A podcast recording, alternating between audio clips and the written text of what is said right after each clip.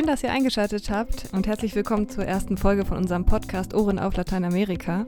Das ist der politische Podcast, in dem wir aus und über Lateinamerika berichten werden. Ich bin Suse.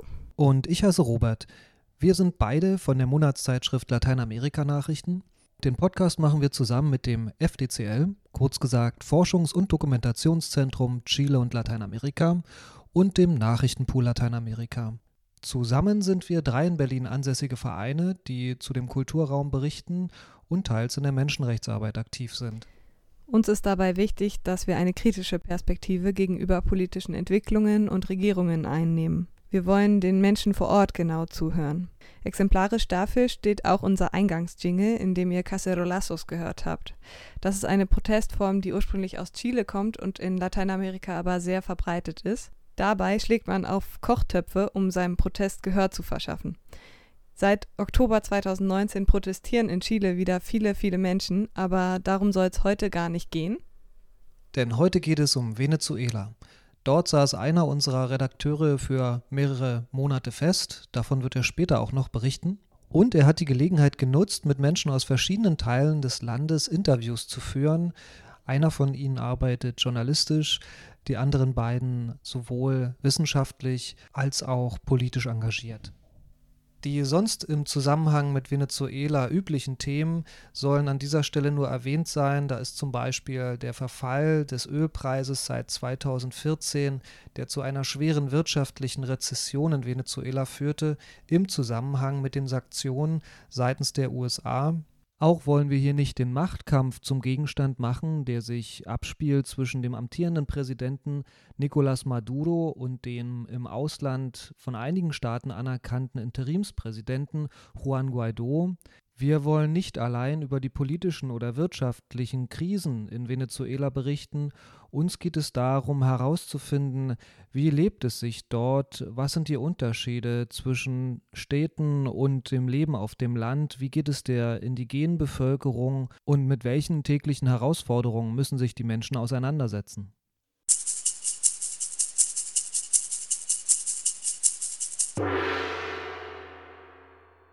Creo que hay como un imaginario en, en, el exterior, como que Venezuela está, digamos, no sé, al borde de un colapso total. Im Ausland gibt es die Vorstellung, dass Venezuela am Rande des totalen Zusammenbruchs steht. Natürlich leiden die Leute hier. Besonders schwer ist das alltägliche Leben für die ärmeren Bevölkerungsteile. Und die Lebenswirklichkeit der Menschen hat sich verändert. Das erzeugt Frust und Wut. Aber trotzdem muss man auch sagen, dass die Lage der VenezolanerInnen nicht hoffnungslos ist. Pero también creo que hay que decir que el pueblo venezolano es un pueblo, digamos, que no está, como, yo no sé cómo explicártelo, no está echado a morir, vamos a decirlo así. ¿no?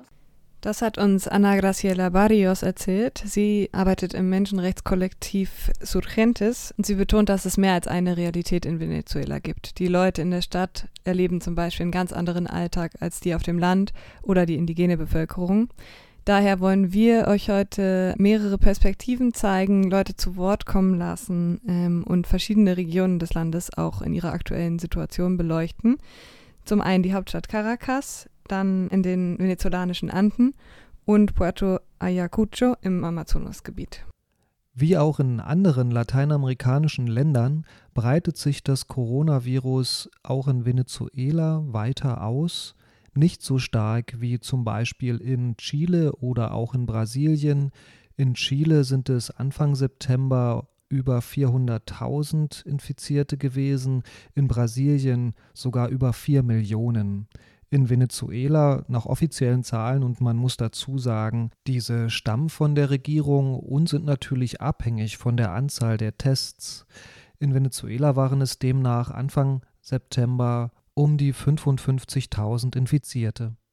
Schon Mitte März hat die venezolanische Regierung einen strengen Lockdown erlassen und die Leute aufgefordert, zu Hause zu bleiben. Seit Juli gibt es jetzt aber strengere Kontrollen an den Grenzübergängen zwischen den Bundesstaaten. Nur wer in der sogenannten kritischen Infrastruktur arbeitet, darf auch den Bundesstaat verlassen. Viele Menschen können deswegen nicht arbeiten gehen, haben dementsprechend auch gar kein Einkommen oder ihre Arbeit komplett verloren. Der Transport wurde gleichzeitig total eingeschränkt. Im August wurde die recht strenge Ausgangssperre wieder gelockert. Inzwischen reagiert die Regierung dynamisch auf die Fallzahlen und auch der öffentliche Transport funktioniert zumindest teilweise wieder. In Caracas, der Hauptstadt von Venezuela, hat John zum Beispiel mit Ana Barrios gesprochen, die ihr eben schon gehört habt. Sie arbeitet in einem Kollektiv, was sich mit ähm, Demokratisierung und Menschenrechten befasst und Partizipationsmöglichkeiten für die Bevölkerung schaffen will in diesen Bereichen. Sie hat Menschenrechte an der Universität von Chile studiert und arbeitet seit mehr als 30 Jahren in diesem Bereich als Wissenschaftlerin und Aktivistin. Vor allem in den letzten Jahren hat es eine tiefgreifende Verschlechterung der öffentlichen Dienstleistungen gegeben, vom öffentlichen Verkehr bis zum Strom, Telefon und Gas.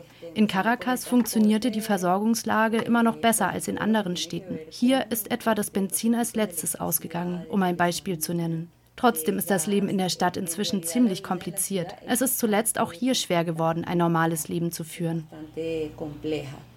Ebenfalls über Telefon hat John mit Ricardo Bass gesprochen. Er ist Journalist für den Nachrichtendienst Venezuela Analysis. Und dieser berichtet seit 2003 aus Venezuela auf Englisch, um eine Alternative zu den staatlichen Mainstream-Medien zu bieten.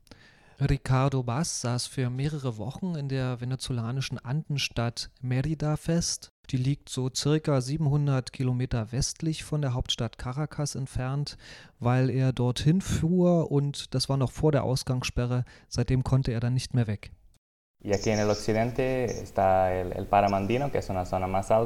Hier im Westen befinden wir uns in der Andenregion, die höher liegt und das wichtigste landwirtschaftliche Gebiet Venezuelas ist. Das meiste Gemüse wird hier produziert. Kartoffeln zum Beispiel werden fast nur hier angebaut. Zuletzt hat John noch mit Luis Betancourt gesprochen, im venezolanischen Amazonasgebiet, dort wo es kaum noch Straßen gibt und man sich übers Wasser fortbewegen muss. Luis koordiniert dort die venezolanische Forschungsgruppe für Amazonien und arbeitet schon seit 15 Jahren zum Thema Rechte der Indigenen. Puerto Ayacucho ist die Hauptstadt des Bundesstaats Amazonas und das Wirtschaftszentrum der Region. Auch alle öffentlichen Einrichtungen und Behörden befinden sich hier. Die Wirtschaft der Stadt ist allerdings sehr instabil. Sie hängt vor allem von Schmuggel, Benzinhehlerei und illegalem Bergbau ab.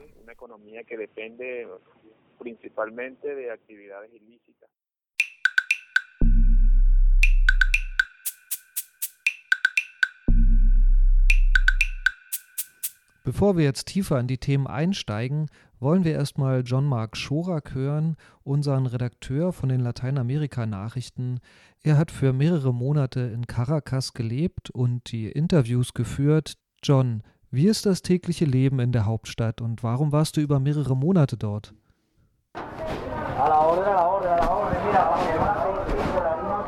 Das alltägliche Leben in Caracas fängt sehr früh an und kommt sehr spät zu Ende. Die meisten VenezolanerInnen in der Hauptstadt haben eine offizielle oder angestellte Arbeit und dazu machen sie mehrere kleinere Arbeit. Der Lohn von einer Arbeit reicht nicht, dann versuchen sie mehr Einkommen zu bekommen durch andere Tätigkeiten, wo sie sogar vielleicht mehr verdienen als das offizielle Arbeit manchmal.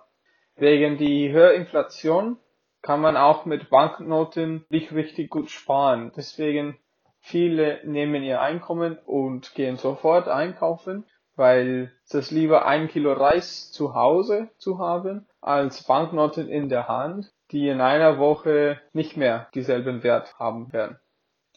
Als ich gefragt habe und versucht habe zu verstehen, wie die Leute äh, schaffen zu leben, es war sogar schwer für die Venezolaner ihnen selbst es mir zu erklären. Meist haben sie von Tag zu Tag gelebt. Als ich da ankam, sehr kurzfristig wurde eine landesweite Quarantäne ausgehängt wegen der Pandemie und ich könnte dann nicht mehr rückfliegen. Meine Reise von fünf Wochen würde erst nach fünf Monaten zu Ende kommen, als ich einen Sonderflug von einer europäischen Botschaft bekommen habe.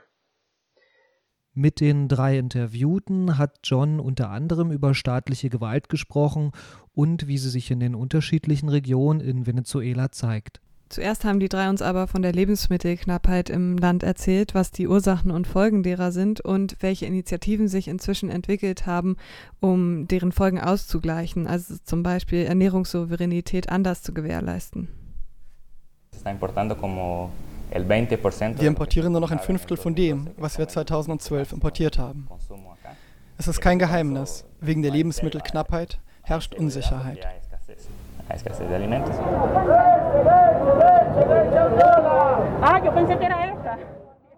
Das Leben in Venezuela unterscheidet sich deutlich in den verschiedenen Teilen des Landes. Die Unterschiede, welche unter anderem die medizinische Versorgung und den öffentlichen Transport betreffen, machen sich in Zeiten von Covid-19 besonders in der Lebensmittelversorgung bemerkbar. In den großen Städten wie zum Beispiel Caracas verteilt die Regierung Lebensmittelkisten, kurz genannt CLAPs. In den ländlichen Regionen kommt davon aber nur unregelmäßig etwas an.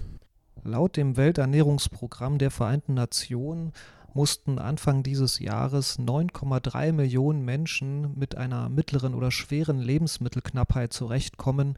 Das sind fast ein Drittel der Bevölkerung. Und das war vor Corona, denn seit dem Lockdown hat sich die Situation noch verschärft. UNICEF hat schon im Mai dieses Jahres die zweite Lebensmittellieferung nach Venezuela gebracht. Insgesamt 12.000 Tonnen humanitäre Güter sind in dieser Hilfslieferung nach Venezuela gekommen, darunter Lebensmittel und natürlich sauberes Wasser, aber auch medizinisches Material zur Versorgung von Menschen in mehreren Bundesstaaten des Landes. Und wie kam es eigentlich zu dieser Unterversorgung? Da müssen wir, glaube ich, ein bisschen zurückgucken. Das liegt vor allem daran, dass Venezuelas Wirtschaft sehr abhängig vom internationalen Ölpreis ist und war. Und als der sank, ging auch die venezolanische Wirtschaft zugrunde. Das heißt, es gab eine hohe Inflation, es gab Misswirtschaft, ähm, die Korruption, die es gab, hat die Situation noch verschärft. Schließlich sanken die Löhne und der Lebensstandard der Venezolanerinnen und ähm, die folgenden Sanktionen der USA haben die Sache dann auch nicht mehr besser gemacht und die Regierung in ihrer Handlungsmöglichkeit noch stärker eingeschränkt. Die Versorgungslage ist natürlich nicht erst seit Corona kritisch. Anna Barrios beschreibt uns die Ursachen und aktuellen Folgen. En el año 2016 fue un año en el que hubo un, en el que se, en el que se sintió eh, de manera dramática, digamos, el desabastecimiento de alimentos. 2016 war die Nahrungsmittelknappheit drastisch zu spüren und Menschen verloren sichtbar an Gewicht. Es verschwanden Lebensmittel wie Mehl, Zucker oder Reis aus den Regalen. Das ist gerade anders. Im Moment gibt es Lebensmittel, aber zu unbezahlbaren Preisen. Ich denke, das ist das Hauptproblem. Auch die Maßnahmen der Regierung, Preisbindungen zu vereinbaren, waren überhaupt nicht wirksam.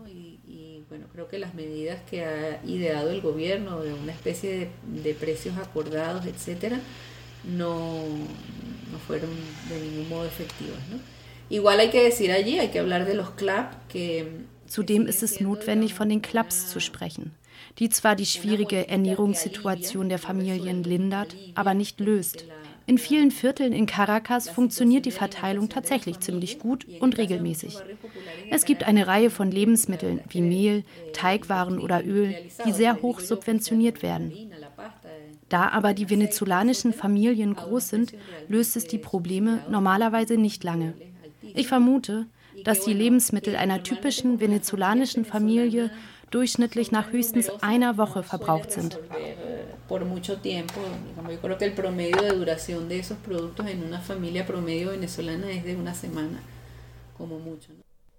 Im Bericht vom Welternährungsprogramm steht, dass sieben von zehn Venezolanerinnen dauerhaft Zugang zu Nahrungsmitteln haben. Die Versorgungslage ist aber nicht immer so einfach, denn die Nahrungsmittelpreise sind im Verhältnis zu den Löhnen extrem hoch.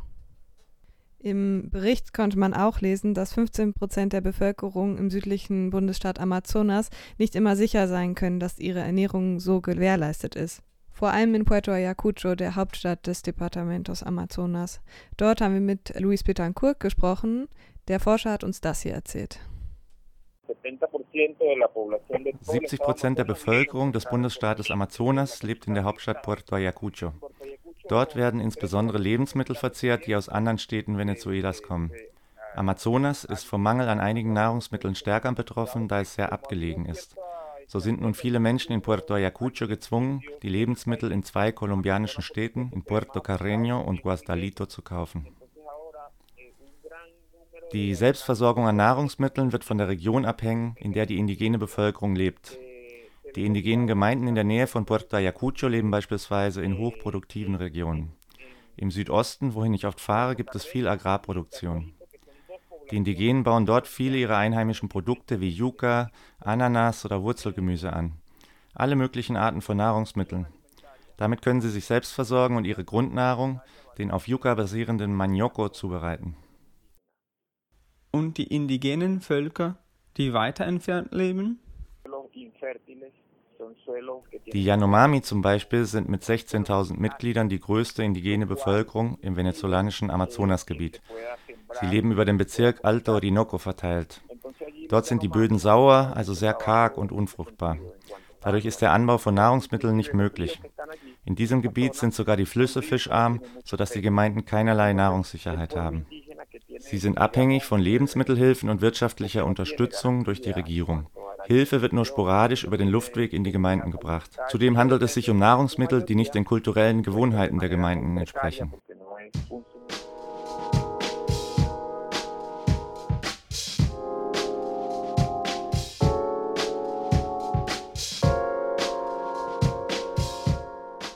Mehr als ein Drittel der vom Welternährungsprogramm Befragten gaben an, dass sie bis Anfang des Jahres 2020 ihren Job verloren haben oder kein Einkommen mehr verbuchen können wegen der Wirtschaftskrise.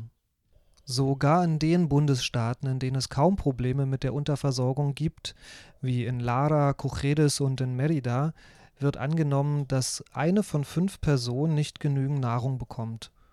Der Journalist Ricardo Vaz berichtet über die Situation in der Andenstadt Mérida. La, la alimentación la podríamos dividir quizás en dos componentes. Una Nahrungsmittelversorgung lässt sich in zwei Bereiche einteilen in der venezolanischen Gegenwart. Da gibt es einerseits die von der Regierung gestellten Lebensmittelkisten namens CLAP. Die stellen für viele Familien das Existenzminimum dar. Auf der anderen Seite sind Gemüse, Fleisch, Käse und alles weitere. Die Clubs aber gelangen nicht in weit entlegene Gebiete fernab von Caracas. In manche Gebiete kommen sie nur alle paar Monate und in andere überhaupt nicht. Das betrifft nicht nur Mérida, auch Zulia, Trujillo, Táchira, die ganze Region. Die Menschen können sich nicht darauf verlassen, dass es wirklich reicht, um zu überleben. Aber zum Glück handelt es sich um eine landwirtschaftliche Region. Es gibt also immer genug Zwiebeln, Möhren oder Käse. Die Menschen haben kleine Parzellen, bauen selbst Lebensmittel an und haben eine gewisse Sicherheit. La gente puede contar con, con pequeños, pequeños conucos, pequeñas parcelas de producción que le dan una cierta seguridad en otro sentido. Und welche Gründe siehst du für die Nahrungsmittelknappheit? Hay varias razones, igual depende de cuán lejos queremos ir. Dafür gibt es mehrere Gründe. Die Wirtschaft funktioniert nicht gut, weil zwar viel landwirtschaftlich produziert wird, es gibt diese Basis, aber die Weiterverarbeitung erfolgt nicht im Land. Venezuela ist sehr abhängig von Importen. Und in der Wirtschaftskrise verfällt der Ölpreis. Das bedeutet, es wird weniger gefördert und weniger verkauft und diese ganzen Einnahmen fehlen einfach. Dazu kommen dann noch die Sanktionen von den Vereinigten Staaten. Die sind nicht Ursache der Krise, aber ein sehr wichtiger Faktor. Heute werden nur noch 20 Prozent der Nahrungsmittel importiert, die 2012 in das Land kamen. Das ist kein Geheimnis. Und der Mangel an Nahrungsmitteln verursacht Unsicherheit. Aber als ob die Abhängigkeit von den Ölexporten nicht schon genug wäre, haben sich auch in vielen Bereichen Monopole gebildet. Die Nahrungsmittelversorgung liegt in den Händen einiger weniger Konzerne, zum Beispiel Alimentos Polar, und das macht große Schwierigkeiten. Obwohl sie erfolgreiche Unternehmen sind, sind sie sehr abhängig vom Staat. Und wenn der Staat nicht in der Lage ist, ihnen die Mittel zu geben, die sie benötigen, um zu produzieren, dann produzieren sie nicht. Auf der Seite der Konsumenten sind die Einkommen sehr gering. Die Menschen können nicht überleben, wenn sie selbst mit zwei oder drei Jobs gleichzeitig nicht genug Einkommen haben. Dann gibt es einige Leute, die sich extra etwas hinzuverdienen können. Andere bekommen Remesas. Das sind Überweisungen von Familienangehörigen, die in anderen Ländern leben und arbeiten. In den letzten Jahren sind ja Millionen ausgewandert. Andere überleben mit Hilfe eines kleinen Stückchen Landes, auf dem sie selbst anbauen. Oder sie sind abhängig von Regierungshilfen. Aber das sind diejenigen, die sich in der prekärsten Lage befinden und die am stärksten von der Ernährungsunsicherheit betroffen sind.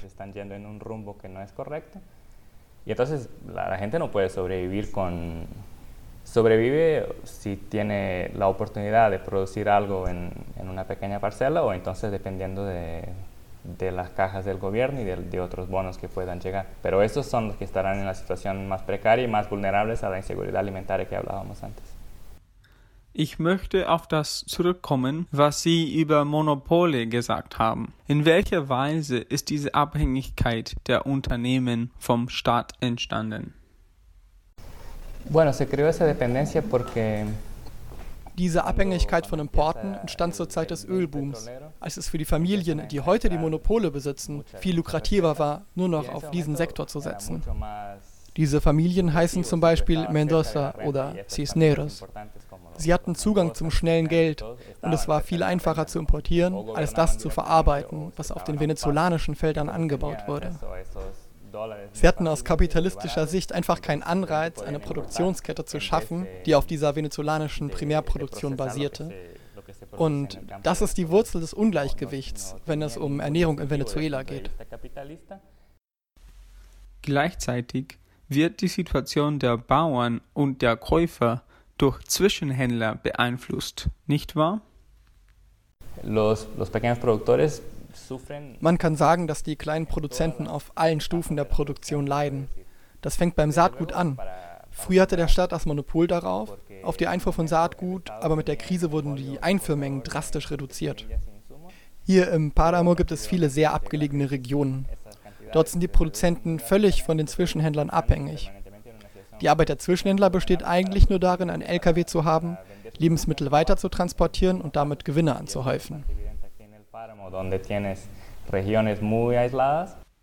Welche alternativen Projekte zur Nahrungsmittelversorgung sind entstanden, um diese Situation zu bekämpfen? Ein Beispiel ist Pueblo a Pueblo. Ein weiteres die Kommune El Maizal. Die produzieren Mais, anderes Gemüse und Fleisch und verkaufen das zu einem gerechten Preis. Das Essen wird dort direkt an die Menschen verkauft und mit anderen Kommunen getauscht. In Caracas gibt es die Initiative El Panal, die funktioniert ähnlich.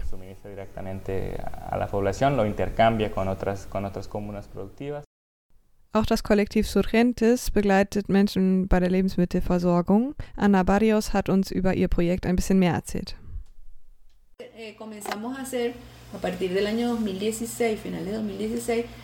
Eh, comenzamos a hacer a partir del año 2016, finales de 2016, eh, un proceso de lo que llamamos eh, jornadas de, de consumo organizado. Wir fingen ab 2016 mit einem Programm namens Organisierter Konsum an. Dabei macht die Kooperative Unidos San Agustin Convive alle 15 Tage für die Gemeinde eine Anfrage an die Stiftung Pueblo a Pueblo für Gemüse, manchmal Getreide und Früchte. Und diese bringen sie direkt zur Gemeinde. Dort werden sie gleichmäßig an alle ausgegeben und für Preise verkauft, welche die Kosten der Stiftung Pueblo a Pueblo decken. Das erlaubt den Menschen den Zugang zu gesunden Lebensmitteln, die ohne Agrarchemie quasi vor ihrer Haustür gewachsen sind. Die Preise liegen dabei bis zu 80 Prozent unter denen im Supermarkt.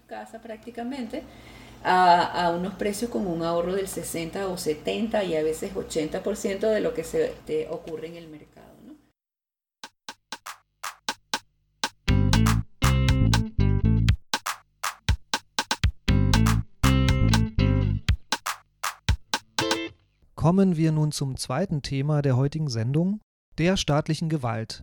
Nach mehreren Tötungen durch die Polizei wurde im Jahr 2006 von dem damaligen Präsidenten Hugo Chavez eine Polizeireform angestoßen, um die Struktur in der Polizei zu verändern. Denn diese agiert nach dem Prinzip der Mano Dura, das ist das Prinzip der harten Hand. 2008 wurde dann ein neues Gesetz verabschiedet, das die Polizeikräfte landesweit organisiert und auch die Ausbildungsmethoden landesweit durchführt.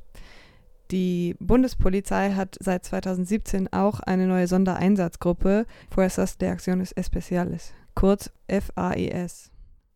Anna Barrios ist der Meinung, dass die Reformen seit Chavez Tod im Jahr 2013 zurückgedreht wurden und Venezuela aktuell einen Rückschritt erlebt, was die Sicherheitspolitik angeht. Die Daten der venezolanischen Regierung zeigen, dass in den Jahren von 2013 bis 2018 die Zahl der Toten aufgrund von Widerstand gegen die Staatsgewalt um fast 400 Prozent gestiegen sind. La categoría resistencia a la autoridad es una, una categoría que utiliza el Estado venezolano, el gobierno venezolano, para reflejar el número de muertes que ocurren a manos de las autoridades, ¿no? Die Kategorie Widerstand gegen die Staatsgewalt benutzt die venezolanische Regierung für die Zählung derjenigen, die durch die Sicherheitskräfte umgekommen sind. Wir haben dazu eine Studie durchgeführt. Die Zahl der Toten aufgrund von Widerstand gegen die Staatsgewalt stieg von gut 1000 im Jahr 2013 auf mehr als 5000 im Jahr 2018 an. Das besorgt uns sehr. Uns fiel auf, dass die meisten dieser Todesfälle einem Muster von exzessiver Gewaltanwendung der Sicherheitskräfte folgen. Dabei werden illegale Hinrichtungen später als Kampfhandlungen getarnt. Eh, ejecuciones extrajudiciales que luego se presentan a la opinión pública este, como enfrentamiento. Ana Barrios hat auch die Ergebnisse einer qualitativen Studie, die ihr Kollektiv Surgentes durchgeführt hat, mit uns geteilt. Die acht befragten Familien von Angehörigen, die durch die Polizei getötet worden waren, berichten von Handlungen der Spezialkräfte der neu gegründeten FAES, aber auch von Polizeikräften, die in die Einsätze involviert waren. Lo que también nosotros encontramos fue unos patrones de, de comportamiento de, de, de, los funcionarios en eso. Uns sind Verhaltensmuster aufgefallen. Obwohl wir nicht behaupten, dass das System hat, finden wir es sehr besorgniserregend, so viele Gemeinsamkeiten bei den Einsätzen zu entdecken. Zum Beispiel gibt es Fälle, bei denen die Vorschriften nicht eingehalten werden. Die Sicherheitskräfte identifizieren sich nicht, verdecken ihre Gesichter, Protokolle werden ignoriert. Während des Einsatzes werden Drohungen ausgesprochen. Übergriffe finden statt. In extremen Fällen werden Personen misshandelt und später wird vorgegeben, dass es sich um Kampfhandlungen gehandelt habe. Manchmal werden Familien bei Einsätzen bestohlen oder ihre Lebensmittel gegessen.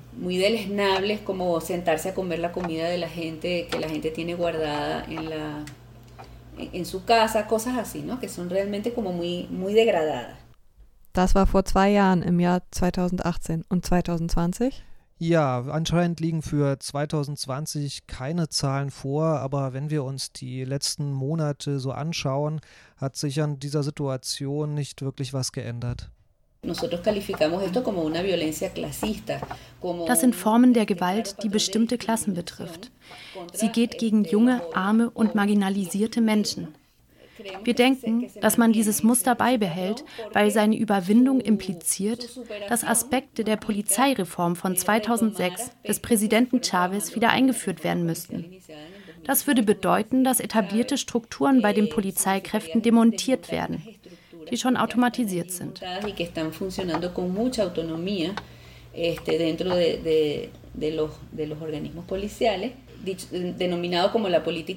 Der Kampf gegen Verbrechen wird auch als eine Art Politik der harten Hand verstanden.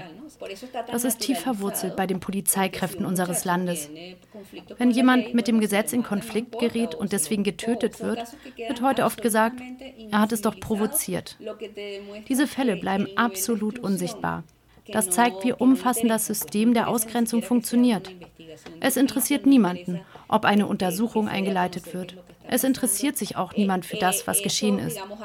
Diese Mechanismen der Unsichtbarkeit haben mit einer stillschweigenden Übereinkunft zu tun, so mit Gesetzesbrüchen umgehen zu können. Es ist unsere Pflicht, diesen Menschen aus der Unsichtbarkeit herauszuhelfen.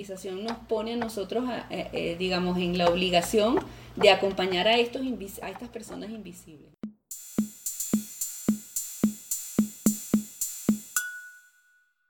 Viele nehmen es so wahr, dass die Spezialeinheit FAES Terror in die Gemeinden bringt. Die FAES patrouilliert in Kleingruppen von Uniformierten, vermummt und oft mit einsatzbereiten Waffen. Und sie handelt, obwohl sie eigentlich von der Bundespolizei abhängig ist, autonom. Ana Barrios hat uns erzählt, welchen Einfluss das auf die Bevölkerung nimmt. Yo diría que el primer impacto que era lo que te decía antes, hay una naturalización de este tipo de violencia en los sectores populares. ¿no? O sea, Zuerst einmal normalisiert sich das bei Teilen der Gesellschaft. Für die Mütter oder Angehörigen, die wissen, dass ihre Kinder mit dem Gesetz in Konflikt geraten sein könnten, Es ist selbstverständlich, dass es irgendwann passiert. Wenn es soweit ist, lähmt das sehr. Wenn man denkt, jetzt ist es eben geschehen, was ohnehin geschehen wäre. Viele haben auch Angst. Die Polizeieinsätze, die nachts in den Vierteln stattfinden und mit einem großen Aufmarsch von Polizeikräften und Waffen einhergehen, sollen ein Exempel für die Nachbarschaft statuieren. Und wir beobachten, dass nicht einmal in den Familien über die Situation gesprochen wird. E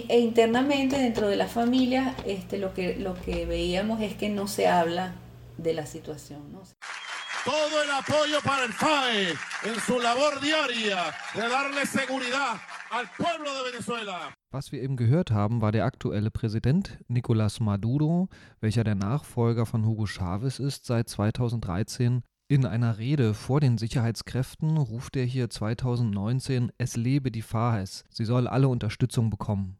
Wie haben Sie darauf reagiert? Pues bueno, nosotros este, lo desaprobamos, ¿no? Es muy importante la voz del alto gobierno. O sea, cuando, cuando el presidente Chávez este, Wir haben es verurteilt. Wenn sich Präsident Chavez damals gegen Polizeigewalt ausgesprochen hat, hat seine Stimme zu Handlungen geführt, wurde gehört. Daher muss die aktuelle Regierung diese Praxis auch verurteilen. Wenn sie es nicht macht oder die Einsätze sogar offen lobt, kann das zu Antworten führen wie, wenn der Präsident uns unterstützt, machen wir weiter. Das ist ein völlig falsches Vorgehen, das in keiner Weise dabei hilft, die strukturelle Übermacht von Polizeigewalt zu überwinden. Auch wenn Maduro mal gesagt hat, alle Menschenrechtsverletzungen durch Sicherheitskräfte müssen und werden untersucht werden. Ich finde, dass genau dieser Diskurs von der Regierung und vom Präsidenten ernsthaft angestoßen werden muss. El, que se debería impulsar desde el alto gobierno y desde el presidente.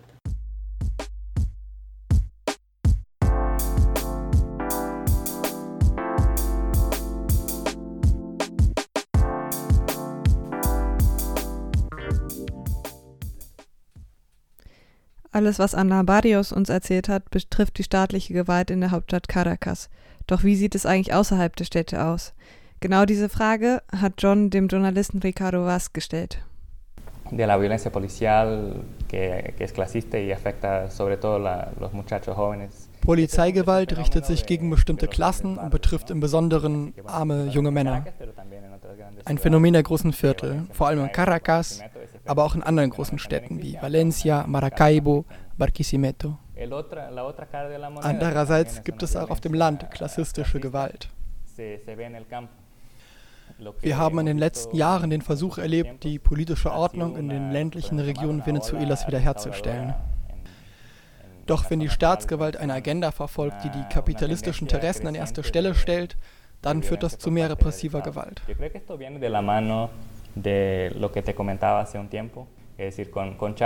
Mit Chavez gab es große Fortschritte, zum Beispiel mit dem Landgesetz aus dem Jahr 2001. Man hat es geschafft, das Land gerechter zu verteilen. Es hieß, das Land denen, die es bearbeiten. Jetzt aber werden die Menschen von den alten Großgrundbesitzern oder neuen Akteuren, die sich das Land wieder aneignen wollen, angegriffen. Es gibt immer mehr Klagen von Bauern, vor allem von den Kleinbauern. Und der Kampf für den Versuch, dieses Recht wieder einzufordern, ist sehr langwierig.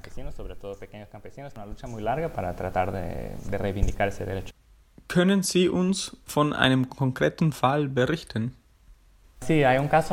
Ein sehr wichtiger Fall ist in Guarico. Da gibt es ein großes Gebiet, um das sehr lange gekämpft wurde. Es war Kommandante Chavez selbst, der den Bauern den Landtitel übertragen hat. Trotzdem wurden sie vor anderthalb Jahren geräumt. Bei diesem Kampf in den Tramajos kamen mehrere soziale Bewegungen in die Region, um die Bauern zu unterstützen. Alle wurden von der FAES und anderen Einheiten vertrieben. Mitte 2019 dann gingen die Bauern zurück nach Caracas. Dort haben sie das Instituto Nacional de Tierras besetzt, eine Regierungsorganisation, die das Land verwaltet. Mehrere Monate haben die Bauern dort mit anderen Bewegungen zusammen verbracht. Eine interessante Initiative, aber der Enthusiasmus verflog leider irgendwann. Sie haben einige Zugeständnisse der Regierung erreicht, ein paar Landkonflikte für sich entschieden. Aber wie ich schon gesagt habe, diese Tendenz, dass immer mehr, vor allem Kleinbauern, von ihrem Land vertrieben werden, bleibt ein sehr großes Problem.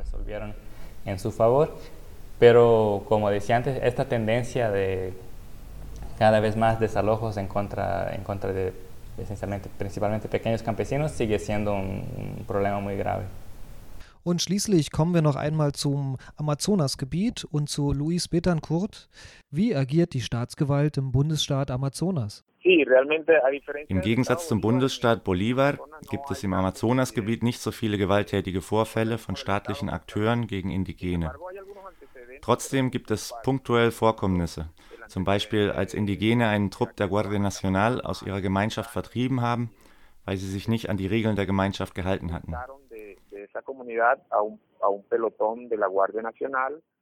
Aber man hört auch viel über Bergbauprojekte im Amazonas. Was für Folgen hat das für die Gemeinde dort? Und wird es auch durch Gewalt geprägt?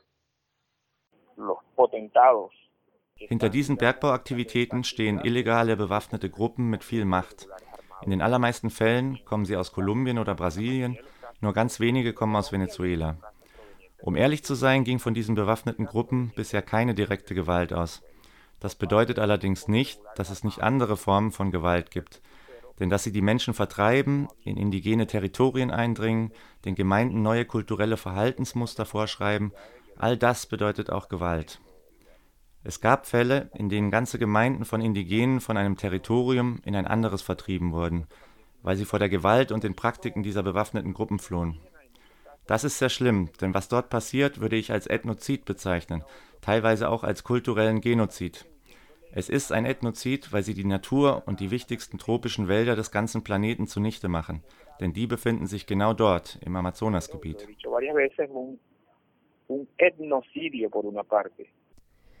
Falls ihr mehr zum Thema illegaler Bergbau erfahren wollt, findet ihr dazu in der Juli-August-Ausgabe der Lateinamerika-Nachrichten ein Interview.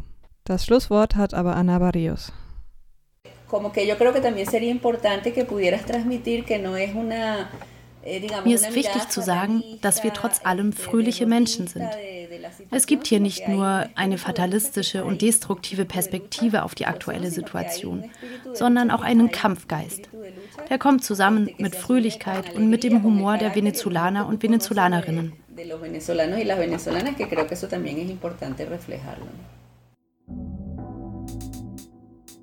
Das war Ohren auf Lateinamerika, die erste Folge von unserem Podcast. Ein herzlicher Dank geht an unsere InterviewpartnerInnen sowie an alle Mitwirkenden von dem FDCL, dem Nachrichtenpool Lateinamerika und den Lateinamerika-Nachrichten. Wir freuen uns natürlich auf eure Kommentare und euer Feedback. Wenn es euch gefallen hat, wäre es natürlich auch super, wenn ihr uns abonniert oder eine Bewertung dalasst. Wenn ihr mehr kritische und unabhängige Berichterstattung aus und über Lateinamerika lesen wollt, dann besucht uns auf lateinamerikanachrichten.de.